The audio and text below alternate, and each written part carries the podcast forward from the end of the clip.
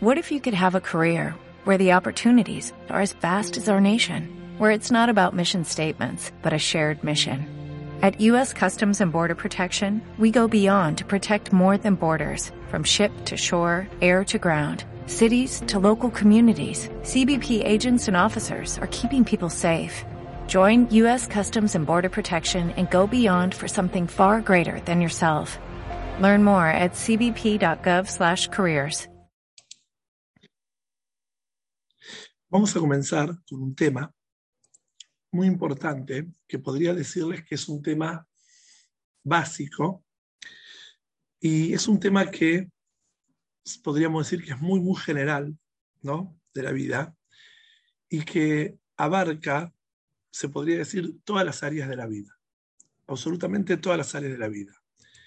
Y cuando le damos la importancia que merece este tema, podemos progresar inmensamente en cada una de las áreas, en cada una de las cuestiones de la vida. Vamos a ir presentando el tema despacio. Las cuestiones que quieren preguntar pueden escribir y vamos a ir respondiendo a lo largo de la charla. Sea en lo espiritual, sea en lo personal, en lo familiar, en lo social, laboral, absolutamente en todas las áreas, esto que vamos a hablar hace la diferencia y nos puede ayudar a mejorar demasiado.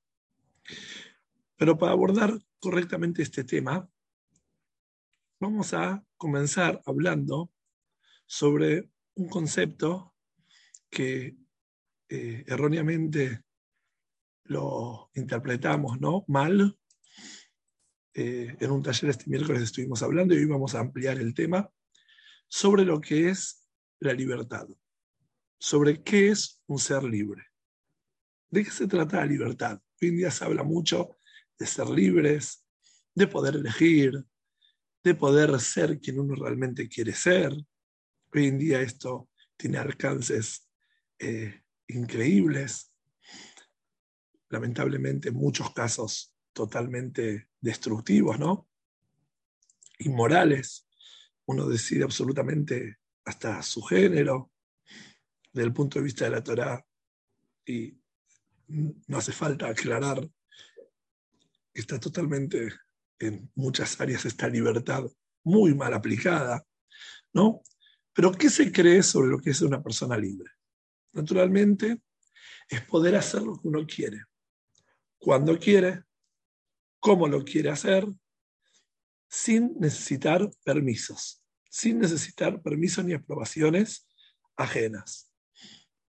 Esta forma de describir la libertad, lejos de ser realidad, corresponde a un lineaje de pensamiento muy confuso y que en la sociedad lo único que se provoca y se logra ¿no? es el descontrol, la confusión, las contradicciones y todo eh, con el, vamos a decir, el, el gran motivo de poder ser libres, ¿no? de poder sentirnos libres de elegir lo que queremos. Yo le preguntaría a ustedes, ¿qué es ser libre? ¿Cómo podrían definir en pocas palabras qué es una persona libre?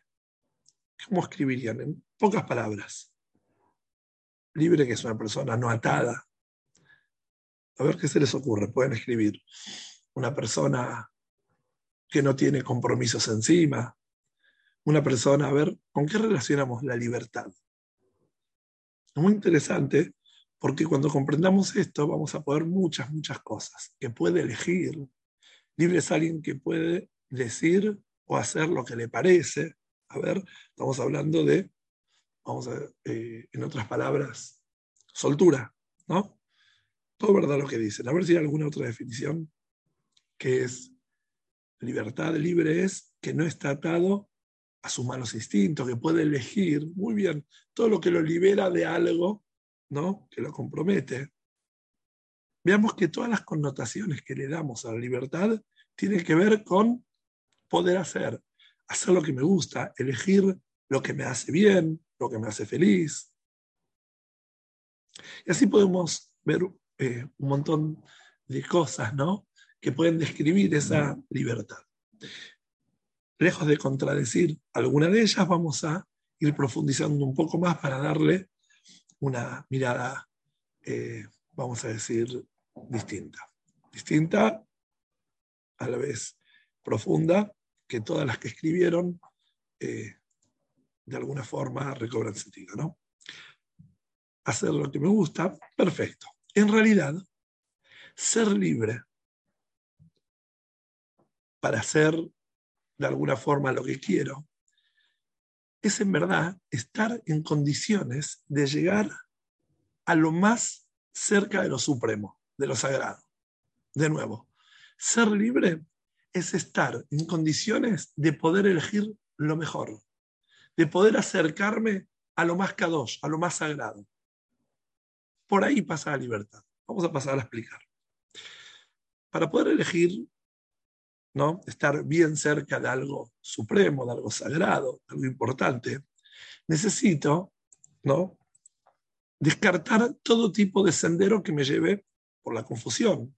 Y sin dudas, lo que necesito es concentrarme muy bien en este camino de superación, descartando todo lo que se oponga a esta, vamos a decir, a este crecimiento, a este camino. ¿Por qué? Porque voy a necesitar estar muy bien enfocado y entregado ¿no? a esa tarea de lo que es acercarme a lo más sagrado. Por eso me siento libre de poder estar en ese lugar tan superior, ¿no? en ese lugar tan importante. ¿Y qué pasa? Voy a necesitar ir profundizando y enfocando y entregándome cada vez más por ende, voy a estar desprendiéndome de toda cuestión que distraiga y aleje mi atención. Porque si yo estoy tratando de enfocar y querer de alguna forma llegar a lo más supremo, sentirme que estoy en el mejor estado, ¿no? La libertad siempre es para algo, libre de estar en la mejor condición. Entonces necesito enfocar muy bien y poder dejar de lado absolutamente todas las cosas que me distraen de ese camino. Entonces, ¿qué sucede? Sucede que recién ahí, cuando estoy concentrado, cuando estoy lejos de todo lo que me distrae, puedo elegir, no soy preso ni rehén de ninguna cuestión ajena a esto que estoy proponiendo. Porque todas las definiciones interesantes que escribieron tenían que ver con poder elegir lo que me gusta, poder hacer lo que quiero, poder, poder, poder. Pero vamos a ver que tiene, de alguna forma, una connotación mucho más profunda en lo que no puedo, no puedo quiere decir, no me permito distraerme y de lo que sí realmente estoy eligiendo. Lo voy a pasar a explicar. Es muy diferente la mirada de lo que se llama hoy en los medios, ¿no? La libertad a lo que realmente estamos tratando de explicar. Es tan grande el nivel de confusión que hay hoy en los medios, en la calle, que se puede pensar tal barbaridad a la hora de describir la libertad como algo, hago lo que quiero, cuando quiero, como sea. Pero para poder comprenderlo correctamente, vamos a ejemplizar todo esto con algo un poco más evidente, que nos va a ayudar a entender cómo en verdad ser libre tiene que ver más con lo que me privo que con lo que estoy eligiendo. Y esto me refiero a todas las áreas de la vida, inclusive la religión, pero en todas las áreas. Vamos a hablar de una etapa muy típica, ¿no? Compleja, la etapa de la adolescencia, ¿no? Nos encontramos con jóvenes con características muy especiales características que corresponden a esa etapa, ¿no? Propia de la eh, adolescencia. Claro, es una etapa dura, difícil, donde los adolescentes tienen muchas dudas, no saben exactamente para qué lado ir, no saben si son y van a ser aceptados socialmente, si van a conseguir su pareja, si van a conseguir su trabajo, un montón de cuestiones que ocupan la mente y preocupan al adolescente. Entre ellas vamos a notar una característica muy, muy típica, que es la búsqueda de la libertad, ¿no? De hacer lo que quieren, de no aceptar las pautas de sus maestros, sus padres. Por otro lado, vamos a notar otra característica muy típica, que es de alguna forma están muy, muy aferrados a gente de su edad, muy típico, ¿no? Cosa que no pasa en otras edades. Y se alejan de personas adultas. Las personas adultas no podemos sentar a charlar con un niño, con un adolescente, con una persona mayor. No es así los adolescentes. Los adolescentes, de alguna forma, buscan alejarse de personas mayores, hay que hablar de niños, no los quieren ni ver, pero de adultos, ¿no? Se alejan y se encierran en su mundo, en personas de su edad, otros adolescentes, y otra característica, como dijimos antes, que buscan la libertad, constantemente buscan la libertad, hacer lo que quieren, como quieren, donde sea. Todo esto que corresponde. ¿Se les ocurre a ustedes por qué se da esta característica en los adolescentes? ¿Por qué pasa de que buscan tanto la libertad y no quieren aferrarse ni escuchar a los adultos? ¿Por dónde pasa todo esto? ¿Por dónde piensan que todo esto pasa? ¿Qué, qué, les sucede a ellos que están tan hasta lo vemos como rebeldes, lo vemos enojados. Y uno le dice media palabra y le dicen a uno, ¿está todo mal lo que hago? ¿Está todo mal? Y uno a veces hace una pequeña corrección, una observación, o quiere conversar y como que en alguna etapa de la adolescencia se alejan. ¿Qué sucede? ¿Por dónde piensan que pasa esto? No sé si recuerdan su propia adolescencia, ¿no? Cada uno como la vivió. Pero nos pasaba, ¿no? ¿Creen saber ellos cómo resolver las cosas? Puede ser. Yo la verdad enseñando a adolescentes en el Majón, como en otros lugares, se demuestran que saben hacer las cosas. Y nos hacen creer que las saben y las tienen muy clara. No es así. Se demuestran así. Y algunas cositas pueden creer que se las saben, pero en línea general, cuando hablan no con el tutor responsable, ¿no? De alguna forma dicen, y sí, no, la verdad, no sé, no, está bien esto, lo otro, como que lo reconocen. ¿Por dónde pasa que se muestran tan fuertes, tan distantes? Bueno, esto tiene que ver, prestemos atención, con el contraste del mundo definido a un mundo de no definiciones. Prestemos atención. Hay un contraste muy importante de un mundo definido a un mundo no definido tan grande que no lo pueden tolerar. El adulto, definido como tal, ¿no? Por sus afirmaciones, y va la redundancia por sus afirmaciones a la vez, ¿está bien? Definiciones, afirmaciones. Pasa a ser adulto. ¿Qué es un adulto? ¿no? El adulto tiene un mundo bien definido.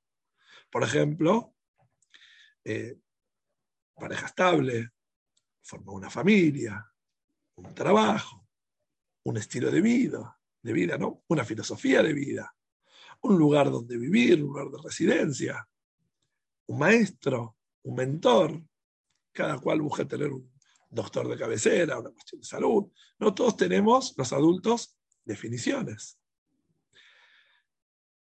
Entonces, ¿qué define su estado de adulto? Sus afirmaciones. ¿Qué hace que una persona sea adulta a diferencia de un adolescente? Que tiene afirmado cosas en su vida, que tiene cosas bien definidas. Y si prestamos atención, cada una de esas cuestiones que nombramos es mucho más lo que definimos no que lo que definimos sí. Ahora voy a pasar a explicar. Es mucho más lo que discriminamos, es mucho más lo que dejamos, lo que renunciamos, que lo que escogemos, en todas las áreas. Y por ahí pasan las definiciones, la capacidad de decir renuncio a todo esto para elegir esto. Por ejemplo, pareja. Cuando definimos la pareja, estamos renunciando a cualquier otra persona para definir nuestra pareja. Cuando hablamos de familia, todo el tiempo que invertíamos eh, para cualquier otra cuestión, cuando decidimos formar una familia. Entonces invertimos el tiempo en la construcción, el desarrollo, lo que es la formación de una familia. Entonces, de nuevo, es mucho más todo lo que dejamos de lado el mundo de múltiples, infinitas posibilidades de cómo ocupar el tiempo y lo defino en lo que es la familia. Vamos a hablar de trabajo, lo mismo. Defino un trabajo, un lugar donde me siento comprometido, donde por tener responsabilidad de sostener un hogar, defino un trabajo y dejo de lado otras oportunidades, otras cuestiones que, vamos a decir, podrían ofrecerme, ¿no? propuestas laborales, etc. Estilos de vida, lo mismo, elijo, defino un camino y dejo de lado cualquier otro modelo de vida que el mundo entero nos ofrece. Lo mismo el lugar de residencia, etcétera, etcétera, etcétera. Quiere decir que ¿qué es lo que hace un adulto adulto? Las afirmaciones. Y para eso necesitamos capacidad de renunciar un montón de cosas para poder definir y elegir qué es lo que queremos. Y justamente eso es lo que hace contraste muy firmemente en la vida de un adulto a la vida de un adolescente. El adolescente, de alguna forma, no tiene afirmaciones. Todavía no sabe hasta cuánto volcarse a este estilo de vida, hasta cuándo volcarse a esta persona, a esta pareja, a este trabajo. Es por eso de que tienen tantas dudas que pueden cambiar de trabajo sin dudar tanto, o, de pareja, novios, novias, ¿no? O, o, lo que sea, país de residencia, porque es un lugar donde no tienen definiciones. Entonces, para poder salir de la confusión, para poder salir de alguna forma de, la indefinición, lo que tenemos que hacer es identificarnos con determinadas cosas. Cuando nos identificamos con determinadas cosas, estamos definiendo cosas. Recién ahí somos libres de todas las potencialmente oportunidades, ¿no? Todas las cosas que podrían ser. Soy libre de estar pensando qué otra persona podría ser mi pareja. Soy libre de estar pensando qué otro trabajo podría tener cuando me siento aferrado y encontrado en mi pareja, en mi trabajo, en el estilo de vida, en, en idiosincrasia, ¿no? en la filosofía de vida. Eso es ser libre. Libre es no estar preso a la duda que el mundo entero me proporciona, las múltiples posibilidades. De afirmación, afirmaciones y criterios bien formados en aras de lo supremo, de lo mejor, ¿no? Siempre intentando acercarnos y llegar a lo mejor. Es solo así donde comprendemos que para ser asertivo en la vida tenemos que profundizar, investigar y por sobre todo definir. Cuando definimos, ahí nos sentimos libres. Generalmente todas las sensaciones de incomodidad, duda, eh, cosas que no, después no tenemos las cosas bien definidas. Cuando las tenemos bien definidas, entonces las cosas nos dan, nos dan tranquilidad, nos dan paz, nos sentimos libres, nos sentimos libres de esa búsqueda infinita. Entonces, volviendo a los adolescentes, ellos se encuentran en camino a sus definiciones y afirmaciones. Y es por eso que les cuesta los límites, ya que estos hablan de definir, de discriminar toda conducta ajena y de sentirse inseguros, ¿no? Porque camino a ir, van probando uno y otro camino hasta madurar y saber escoger lo más sano, lo más sagrado y sublime para sus vidas. Por eso vemos esa característica de alejarse de los adultos. De alguna forma, cualquier conversación con un adulto los pone a ellos de alguna forma como que, uy, no estoy haciendo las cosas bien, uy, no estoy definido. Porque un adulto habla con criterio, habla con valores, habla con un pensamiento más estable y se pueden sentir ellos irritables a la hora de conversar con nosotros, siendo que las afirmaciones nuestras lo, ponen a ellos en un lugar muy frágil. Por eso ellos van y se juntan con personas de su edad, todas personas indefinidas, que hablan de libertad, de elegir, de valores, de cualquier cuestión, pero que no los comprometa. Ese es el tema. Entonces, es más bien una característica de debilidad, ¿no? y no de dureza y rebeldía mal interpretada. ¿Cómo se interpreta un adolescente? Hoy es muy difícil de moverlo. Está tan encaprichado con algo que no lo podés mover. Está muy definido. Todo lo contrario. Como no está definido, Por eso se pone tan fuerte, se pone tan, vamos a decir, a la defensiva, porque no se siente seguro en su camino. Una persona segura habla, conversa, escucha, analiza y no se siente tan, eh, de alguna forma, atacado. Si en lugar de ver así esta realidad, ¿no? cuando nos referimos a los adolescentes, los adultos, vemos a ellos de alguna forma, ¿no? que están muy fuertes, entonces no le vamos a ofrecer ningún camino porque los vemos muy definidos. ¿Por qué continuamos ofreciéndole un camino e insistiendo que nos obedezcan, que escuchen, que razonen ¿no? con el conocimiento que nosotros fuimos de alguna forma adquiriendo? Es porque notamos debilidad en ellos, no fortaleza. Cuando vemos una persona que se encapricha, vemos una persona, un adolescente, un niño, una niña, que no entra en razón, decimos, está débil, necesita todavía fortalecerse para definir su camino. Todo lo contrario de pensar, no hay lo que hacer porque está muy fuerte. Demuestra mucha fortaleza, demuestra que se lo saben todos, pero en realidad tiene muchas debilidades. Esto sucede en profundidad con los adolescentes, pero ojo, no queda ajeno a la conducta de todo ser humano. Porque los seres humanos, si bien vamos pasando etapas, ¿no? etapas evolutivas, vamos evolucionando, vamos creciendo, vamos desarrollándonos, seguimos de alguna forma manifestando ciertos rasgos de niño, ciertos rasgos de adolescente, algunos de adulto, algunos más maduros, algunos intentamos ser personas mayores, ¿no? proyectando y visualizándonos en las etapas, las etapas siguientes, personas que estamos ¿no? en los 30, 40, 50, ya estamos de alguna forma, diríamos a los 40, 50, reflexionando sobre qué va a suceder cuando seamos mayores, ya empezamos a vivir, a vivenciar situaciones de nuestros padres, ¿no? sus abuelos, y vamos de alguna forma formándonos. Pero en verdad esto no queda ajeno a nosotros los adultos, lo que venimos mencionando. Por eso es que traje como ejemplo esto de los adolescentes, que ahí es donde lo notamos más abiertamente, pero tenemos que comprenderlo también en nuestra vida, en la vida de los adultos. En clases anteriores estuvimos hablando de rutinas, de lo que es establecer una casa donde hay tiempos, ¿no? Donde hay tiempos quiere decir donde no vale todo en cualquier momento. Celular no puede ser el momento de comer, no comemos con el celular, no es un tenedor. ¿no?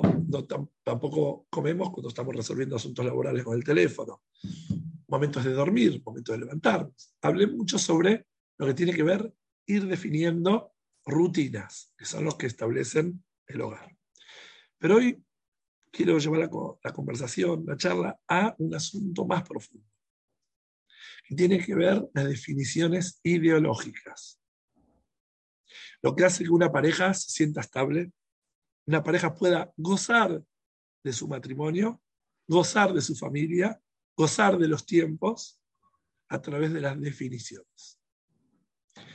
Gran parte de las discusiones que las parejas tienen, que a veces me presentan cuando vienen a pedir ayuda, es por no tener definiciones por no establecer criterios, por no haberse comprometido y haberse puesto de acuerdo en qué forma quieren llevar la vida.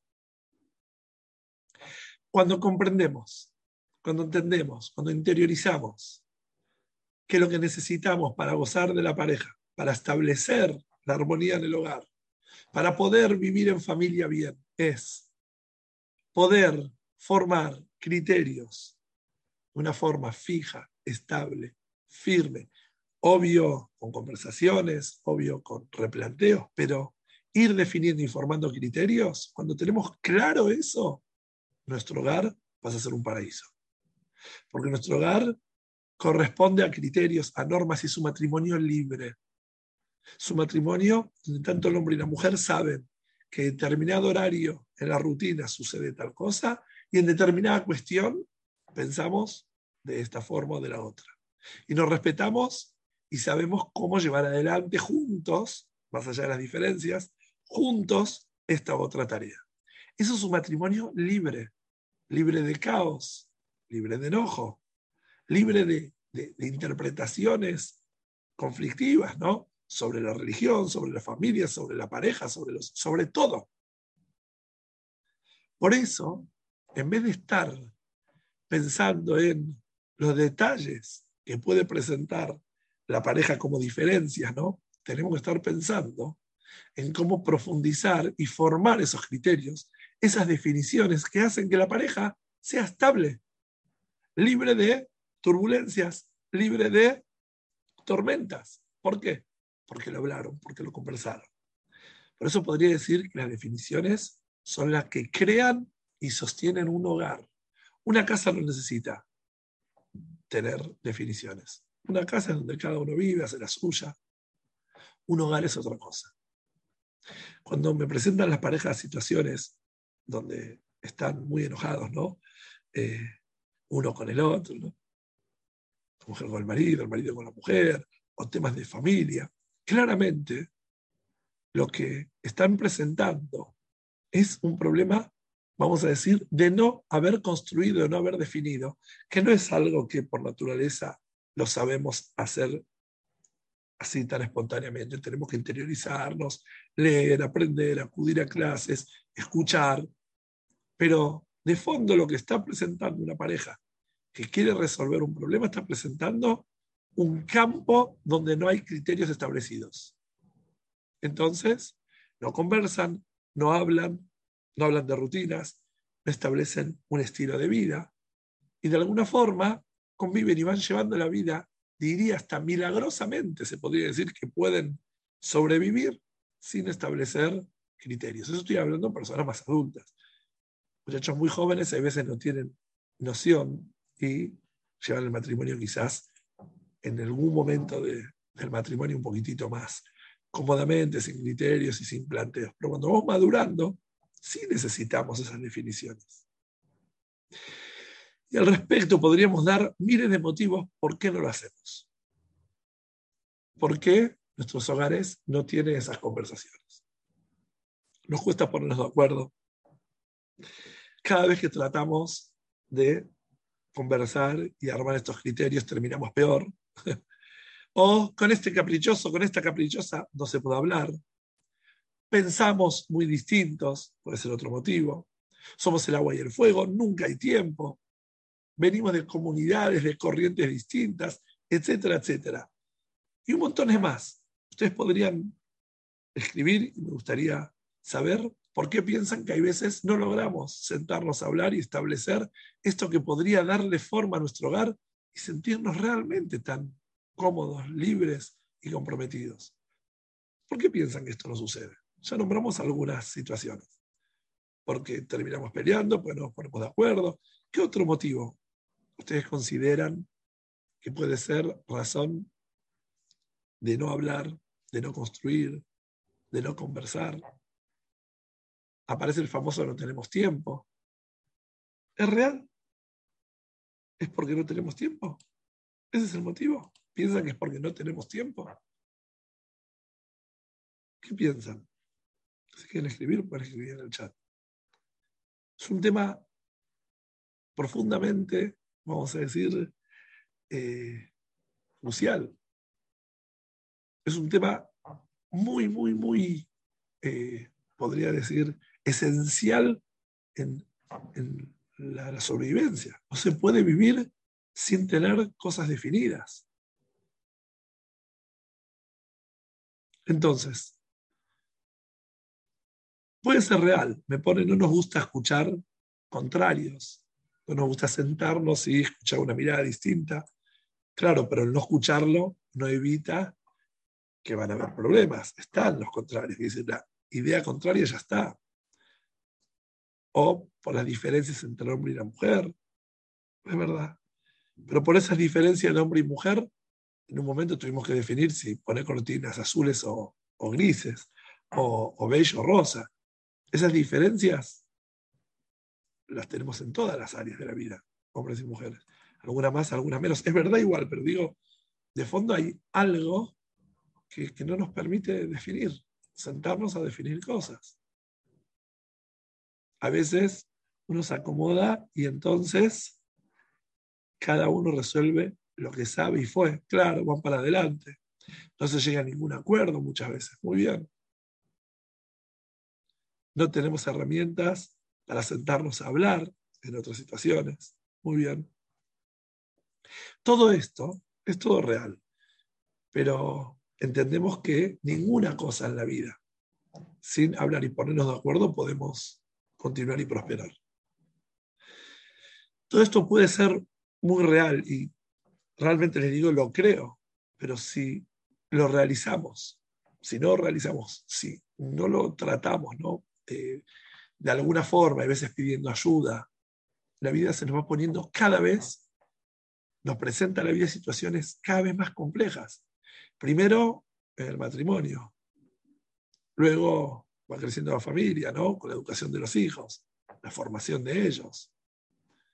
Y no podemos dejar de atender esta necesidad tan básica de estar definiendo el camino de nuestra vida. Imposible. Y como dije anteriormente, esto va contra toda corriente que proporciona la vida moderna, ¿no? De lo que es la libertad malinterpretada. Uy, sentarse a definir quiere decir que tenemos que asumir un compromiso. Y ahí aparece la palabra que quiero desarrollar, compromiso. Pensamos que el compromiso es algo que nos limita. Entonces lo evitamos. Pensamos que si vamos a hablar de algo y nos vamos a comprometer, digamos si ya sabemos con qué palabra hacerlo, cómo hacerlo y tenemos con quién hablar, ¿no? La palabra compromiso un poquitito le escapamos. No nos gusta, porque nos compromete, nos ata. Lejos de todo lo que venimos explicando, que el compromiso es algo que nos libera, porque tenemos un acuerdo formado y ya sabemos que contamos el uno con el otro. No podemos estar reinventando todos los días cómo manejar, por ejemplo, no voy a traer un caso, la economía de la casa. No puede ser que una pareja un día decida, te dejo por un día, o vos dejas por un día, yo manejo esta caja o manejas la otra, lo que yo gano, lo que vos ganás, lo que ganamos juntos, lo que ahorramos, ahora nos arreglamos con esto, no, mejor vacaciones que pagar los servicios, no, mejor pagamos esto, mejor ahorramos. No puede manejarse un hogar con criterios que van variando día a día, de lo económico, desde lo espiritual, ni que hablar, qué criterios queremos manejar en nuestra casa y cuáles no, ni que hablar asuntos, tiempos de dispersión, tiempo de familia. No podemos todos los días estar discutiendo y todas las semanas qué hacer con el domingo, qué hacer con el sábado, qué hacer el Moshe de Shabbat. Tenemos que tener un criterio que más o menos sabemos cuáles son las posibilidades y de qué forma llevarlo adelante. Es imposible estar reinventándonos día a día cómo vivir los asuntos familiares, cómo vivir la cena, en qué momento nos sentamos y nos reunimos en familia, en qué momento nos vemos la cara. Es algo que no puede suceder. No puede suceder porque el caos va creciendo, el desorden va creciendo y las afirmaciones no aparecen. Entonces, un matrimonio que quiere sentirse libre, que no quiere sufrir turbulencias, necesita definir. Y la definición va a comprometer, pero esos compromisos van a liberar. Y por no comprometernos, vivimos arrastrando una y otra vez situaciones que no pueden ser repetidas y discutidas toda la vida. ¿Cuántas veces vamos a discutir si vamos a tal otro lugar o si aceptamos a tal persona de esta forma, la otra, en nuestro hogar, o, o tal gasto? Entonces, ¿qué sucede? Sucede que, por ejemplo, atiendo parejas que vienen a verme y noto que no quieren definir y quieren quedarse hablando de cuestiones minúsculas. Pasan años y vuelven a verme y vuelven con la misma situación. Y yo hablo en mi agenda, ¿no? Donde tomo algunos, algunas notas y veo que están discutiendo lo mismo que habían discutido hace 10 años de otra forma, pero la misma discusión. Y pasa, pasa la vida y lo que no logran es comprometerse. Lo que no logran es definir. Llamaría una perfecta adolescencia. Querer ser libre con el afán de no comprometerme. En la Torah, cuando vemos lo que es el crecimiento y el desarrollo de la persona, siempre va ligado a los compromisos. Cada etapa nos vamos responsabilizando. Cada vez más y más la Torah nos da responsabilidades. Y es la única forma de definir correctamente el camino, donde no hay margen de imaginación, de interpretación, donde cada uno no puede opinar como se le canta las ganas. Eso establece una vida con fundamentos. Ese es el modelo de vida más increíble que Hashem nos brindó y nos dijo. La alimentación es así, la vestimenta es así, el Shabbat es así, todo. La pareja de los asuntos más rutinarios y normales y mundanos hasta los más sagrados e íntimos. En todo hay una rutina, hay una forma, hay un criterio que vamos profundizando y profundizando, pero que nos lleva a un camino bien definido y bien marcado. Y gracias a Shem, en ese camino que vamos profundizando, nos vamos sintiendo más seguros, nos vamos sintiendo más libres, nos vamos sintiendo que lo que vamos desarrollando a lo largo de la vida nos va conteniendo con ese modelo de vida.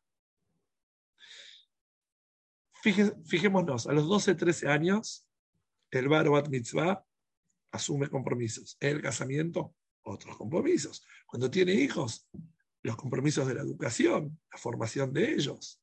Cada etapa de la Torah nos proporciona responsabilidades, compromisos. Eso nos ayuda a definir un estilo y un propósito claro. Esa es la demostración más clara que los compromisos y los valores que vamos adquiriendo son los que nos dan libertad, seguridad, tranquilidad, armonía.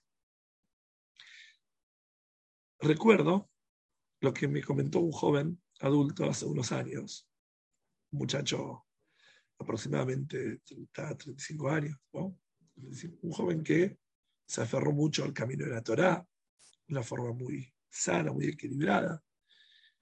Y él me contó que cuando era adolescente, sus padres le dijeron que ellos no le iban a marcar un camino, ya que quieren que él sea libre y que pueda definir su camino, que pueda elegir, que en un momento se sienta eh, enojado con los padres porque le llenaron la cabeza de una ideología ni muy liberal, ni muy eh, religiosa, ni muy ideológica, ni muy filosófica, que elija realmente lo que quiere. Me contó que se enojó tanto, tanto, tanto con ellos de haberse sentido a la deriva, sin rumbo ni propósito, que se alejó muchísimo de ellos y que fue buscando personas bien definidas para elegir el camino, no personas tan indefinidas como sus padres. Y con mucha cierta Ishmael lo llamó suerte, ¿no? así lo describe, descubrió el camino de la Torah, donde hay muchas definiciones, muchos compromisos. Y me dijo, ahí me sentí contenido, ahí me sentí seguro, ahí me sentí que todo tiene un sentido y un porqué. Tiempo después, muchos años después, ¿no? le digo, eh, de haberse sentido eh, reafirmado y seguro, se puso a pensar en la situación caótica de sus padres, padres no definidos, muy desunidos, padres en búsqueda de más y más libertad, y reaccionó. No se quedó afuera, reaccionó. Y les ofreció su modelo de vida a ellos, con mucha dificultad y prejuicio, ¿no? sobre lo que es la libertad y todo eso, ¿no? Pero fueron acercándose al camino de Hashem. Hoy son personas de bien, orgullosos del camino que eligieron. Y este muchacho me dijo, todo lo contrario a lo que ellos pensaban con buena intención que me estaban dando, en realidad me estaban brindando. No era libertad, eso era una definición, no saber para qué lado ir. Por eso, si al sentir dificultad a la hora de abordar estos temas, sea el hombro de la mujer en la pareja, piensan, mi pareja es muy firme, no los voy a mover, mi pareja está muy definida en lo que quiere, estarían interpretando mal la realidad. Porque una persona no definida es una persona débil. Entonces, si no pudo definir con vos y crear con vos un criterio, quiere decir es una persona débil o vos no lo pudiste hacer, te sentís débil. Obvio que hay un montón de cuestiones donde hay que abrir la cabeza, donde hay que ser receptivos, hay que ser empáticos, hay que escuchar, replantearse las cosas muchas veces, no capricharse. Obvio que requiere un ejercicio muy profundo sentarse a hablar, pero eso lo vamos logrando con la madurez. Eso lo vamos logrando cuando sentimos de que tenemos que definir cosas. Y de esa forma es que logramos, tal como dice el encabezado de esta charla, ¿no? el título, ver la vida en alta resolución. Ver el matrimonio en altas resoluciones. ¿no? El nombre de la charla era el matrimonio en altas resoluciones. ¿Cómo puedo percibir el matrimonio en altas resoluciones y percibir la realidad bien nítida, donde no faltan los píxeles, donde están las cosas definidas? Una imagen donde se ve todo borroso es donde las cosas no se notan claras, donde comienzan, donde terminan. Un lugar bien definido es un lugar donde se comprometen y hacen una vida prolija, firme y de paz y de libertad. De eso se trata el matrimonio. Tal como Hashem nos proporciona todo ese camino y tal como lo venimos transmitiendo generación tras generación. Entonces, comprendamos que la vida de Torah y Mitzvot es una vida de compromisos, por eso es una vida de libertad. Es una vida de valores, por eso es una vida de libertad. Cuando tenemos compromisos, nos sentimos seguros. Y eso es lo que hace que transmitamos por las generaciones esta seguridad y este estilo, esta forma de vivir, como dijimos al principio, que ser libres es poder elegir lo más sublime, lo más sagrado, que es aferrarnos a un camino donde nos sentimos seguros y conectados con nuestro origen, que es Akadosh Baruj Buenas noches.